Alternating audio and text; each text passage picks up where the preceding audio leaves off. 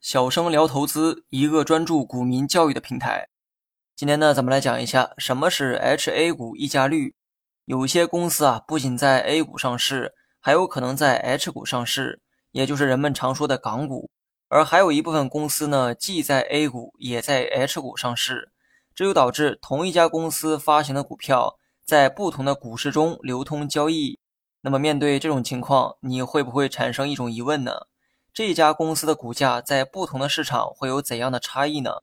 比如说，该股在 H 股市场的股价和 A 股的股价相比会有怎样的差异呢？哪个市场的股价会更高？它又高出多少呢？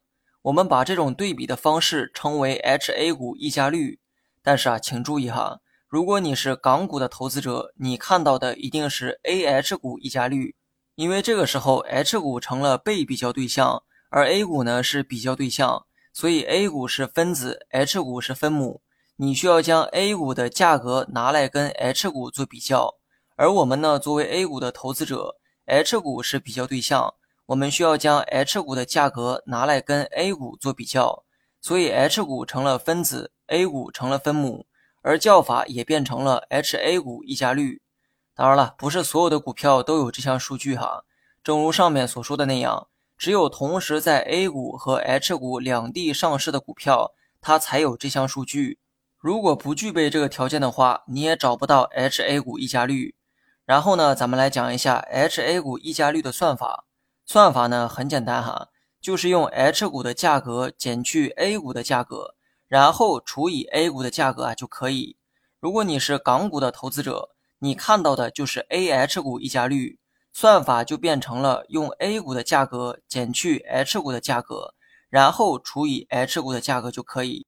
但这里呢有一个问题啊需要注意，那就是汇率。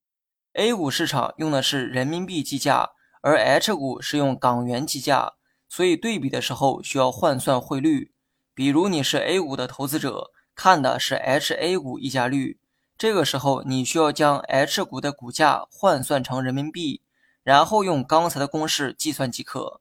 如果你算的是 A H 股溢价率，那么你需要将 A 股的股价先换算成港元的价格，然后用上文的公式啊计算即可。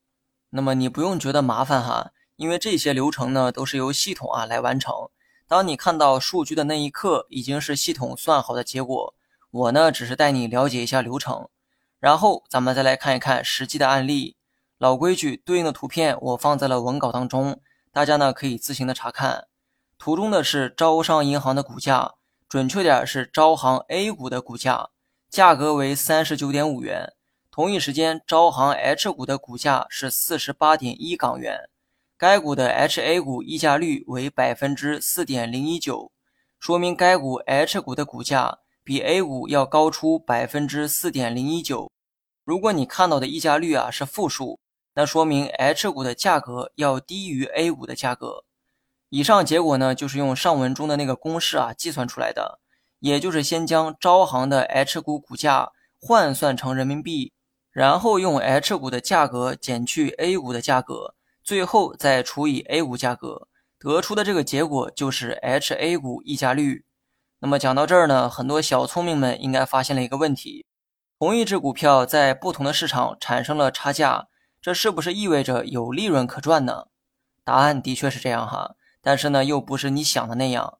其实 A 股和 H 股始终存在一定的溢价，当然这个溢价并不高，多数股票的溢价率都在正负百分之十以内。所以当你看到百分之几的差价时，千万别以为机会来了哈。这种投机行为呢，很可能成为一个笑话。但如果你看到某一阶段两地的溢价明显大于百分之十的时候，短线还是能做到有利可图的。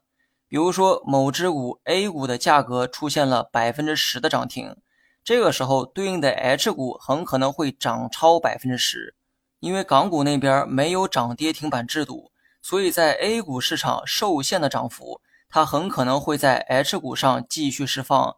进而出现涨超百分之十的涨幅，这个时候你交易港股就会产生更高的交易空间。当然了，同样的逻辑啊，反过来理解呢也是一样。